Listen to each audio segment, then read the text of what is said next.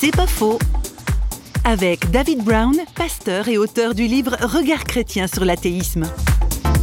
Personnellement, euh, je n'étais pas athée, j'étais beaucoup plus dans la ligne euh, de Voltaire de déisme. Je pensais qu'il y avait un Dieu que je ne connaissais pas. Lorsque j'étais étudiant, j'ai rencontré d'autres étudiants chrétiens qui m'ont parlé de leur foi et c'est à ce moment-là que j'ai accepté euh, la foi chrétienne personnellement.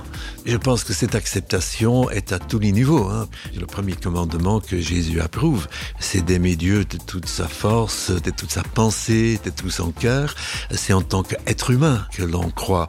Euh, donc il y a le côté rationnel, le côté émotionnel, il y a notre corps qui vit dans ce monde. Donc le fait d'être chrétien euh, concerne ma personne tout entière.